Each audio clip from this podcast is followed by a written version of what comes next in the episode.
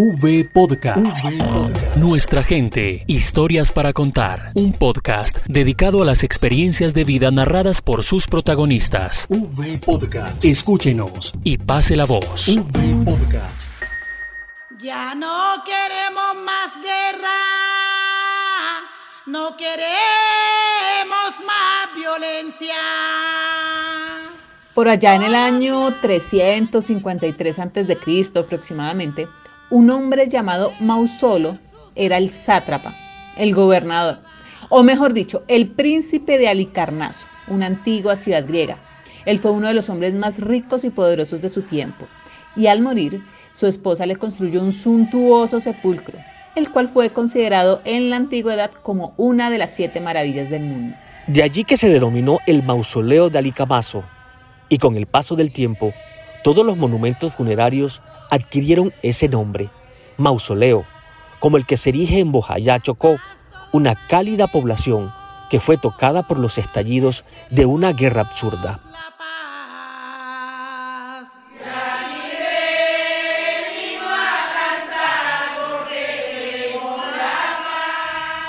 En ese mausoleo, en Bojayá, es que las cantadoras entonan sus voces al unísono del latido de su corazón, contando así las composiciones de lo sucedido aquel 2 de mayo de 2002, como lo cuenta Máxima Asprilla, una de las más reconocidas cantadoras de la zona.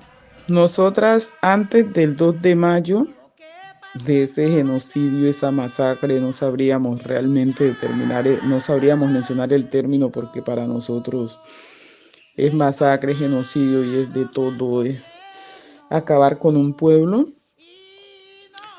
una, una raza, un municipio. Nosotros cantábamos para los muertos y cantábamos para las personas que fallecían, eran los alabados ancestrales de la cultura negra. Después del 2 de mayo empezamos a componer letras para contarle al mundo qué estaba pasando en Bojayá. Ese atropello, ese exterminio que acá en Bojayá se estaba viviendo, porque acá ha pasado de todo. Lamentablemente es triste, duele decirlo, pero es la realidad. Entonces nosotros eso es lo que hemos venido haciendo.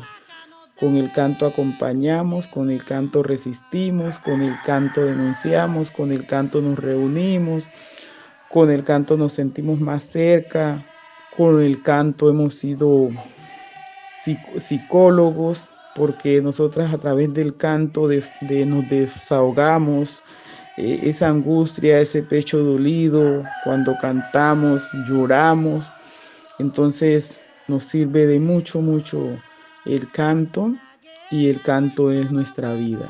Antes cantaban para los muertos, después comenzaron a componer letras para contarle al mundo lo que sucedía en este rinconcito de Colombia. Y fue así, con este filoso instrumento de denuncia, de acompañamiento de reunión, de acercamiento, que comenzaron a trabajar para sanar heridas. Este momento que se utiliza el canto para ritos mortuorios es un canto. Y nosotros utilizamos otro canto, que es el que se, las letras que se componen a partir de el fallecimiento del padre Jorge Luis Mazo, que fue a la primera persona que se le compuso un canto en honor a su memoria. Luego de allí empezamos con el 2 de mayo a componer letras para contar lo que estaba pasando en nuestro territorio, esa ola de violencia y esa negatividad del gobierno nacional, porque este municipio era un municipio irreconocido, irreconocible por el gobierno. Este municipio se conoció con la masacre lastimosamente y empezamos las mujeres a través del canto a contarle al mundo qué era lo que se estaba viviendo en Bojayá. Lo que pasó en Bojayá, eso ya estaba advertido. Le informa. El tan recordado y respetado padre Mazo falleció hace 22 años. justo unos meses antes del ataque a la población, y fue la persona que entregó su vida, su propia vida, por salvar la de los bojayaceños, por protegerlos. En cuanto al padre Mazo se refiere el bojayaceño como una buena imagen, fue la persona que entregó su vida por salvar nuestras vidas, por protegernos, por siempre generar las alertas, por estar frente de nosotros protegiéndonos, llevándole un sistema de bodega comunitaria que se implementó a través de él en Bellavista y se montaron las tiendas comunitarias en las comunidades porque había confinamiento, no se podía llevar alimentos, entonces a través del padre montó las tiendas comunitarias y la gente se proveía de eso. Entonces, tan importante fue la memoria de Jorge Luis Mazo para nosotros que decidimos el, sepelio o el, entierro, que técnicamente hablan de la inhumación de los muertos caídos en la masacre de Bojayá, eh, esa fecha, 17 de noviembre. Entonces para nosotros fue alguien muy, muy importante fue un gran héroe para este pueblo, para este municipio y la verdad en la memoria de los bojayaceños el padre Jorge Luis Mazo no ha muerto.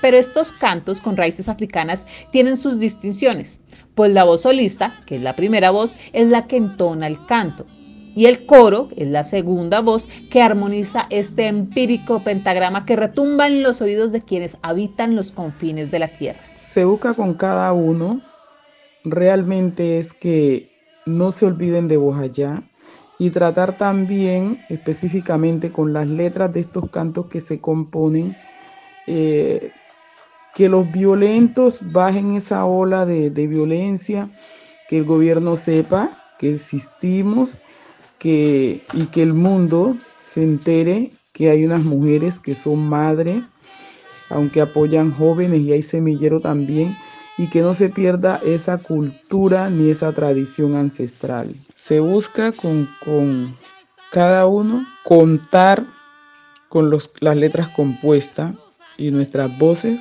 contarle al mundo los atropellos, los abandonos estatal y esas situaciones. Eso se busca. Y hacer entender que con el canto se muestra el dolor, se muestra, hay momentos que se muestra la hermandad. Esos son los momentos realmente importantes para uno. Eh, en el caso de, de la hermandad, nosotros con el canto ancestral acompañamos a los amigos y a los familiares en los momentos fúnebres. Con los cantos de letra compuesta se denuncia los atropellos y, se, y contamos que se resiste en el territorio, ¿por qué lo hacemos?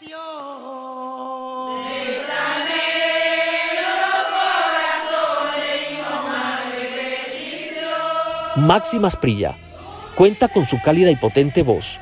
¿Cuál es la diferencia entre estos alabados para aquellos desconocedores de este arte tradicional? Esto, por ejemplo, es un fragmento de un canto compuesto. Bueno, eh, un pedacito de, de, un, canto compuesto que fue el que hicimos para la firma de los acuerdos de la paz. No violaron sus derechos en nuestras comunidades, ni a la pesca ni al trabajo no nos dejaban llegar ni a la pesca ni al trabajo, no nos dejaban llegar.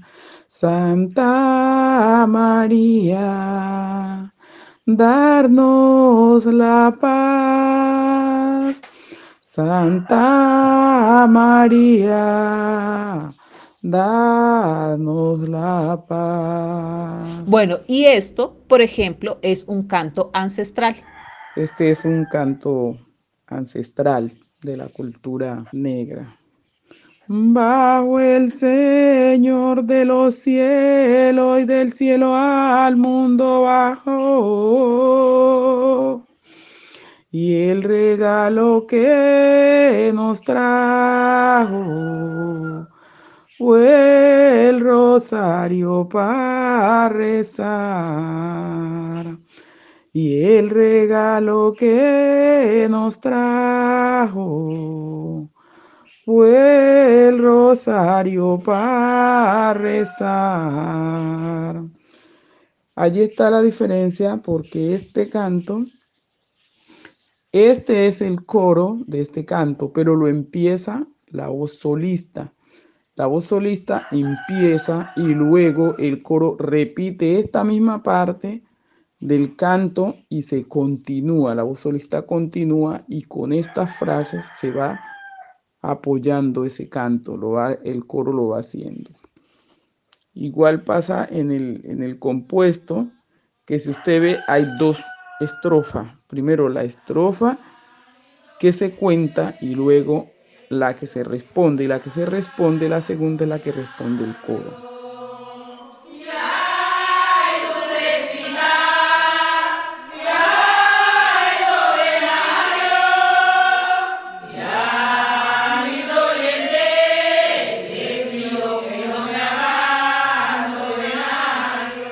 Aquí no solo cantan mujeres, en los momentos fúnebres también participan hombres.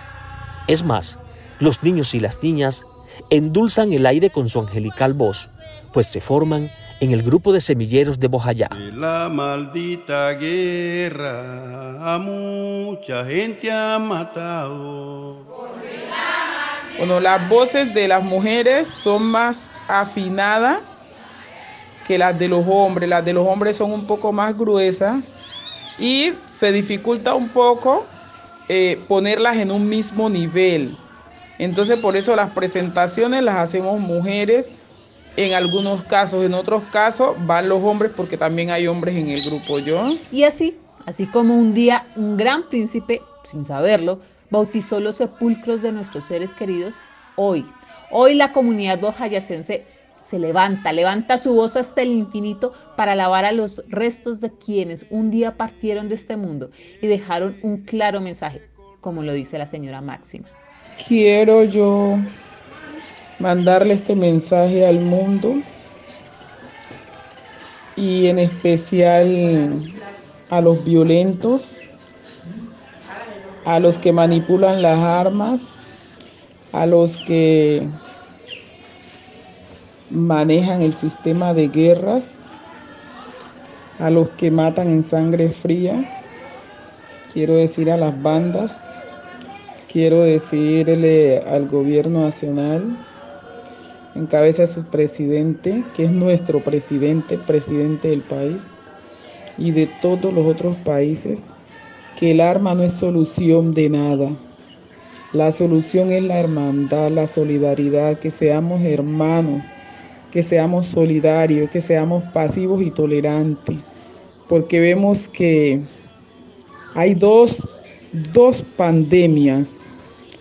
La pandemia que mata sin que su herida salga a flote y la pandemia que mata en la calle, en la casa, en el trabajo y en todos lados son las balas, son los cuchillos. Dediquémonos a trabajar, porque todos somos hijos de un mismo Padre. Y si todos somos hijos de un mismo Padre, debemos de ser hermanos. No nos sigamos matando, porque todo lo que ha matado la pandemia y lo que están matando los que manejan las armas van a acabar con la humanidad sin que Jesucristo lo haya decidido. No se dejen dominar del diablo.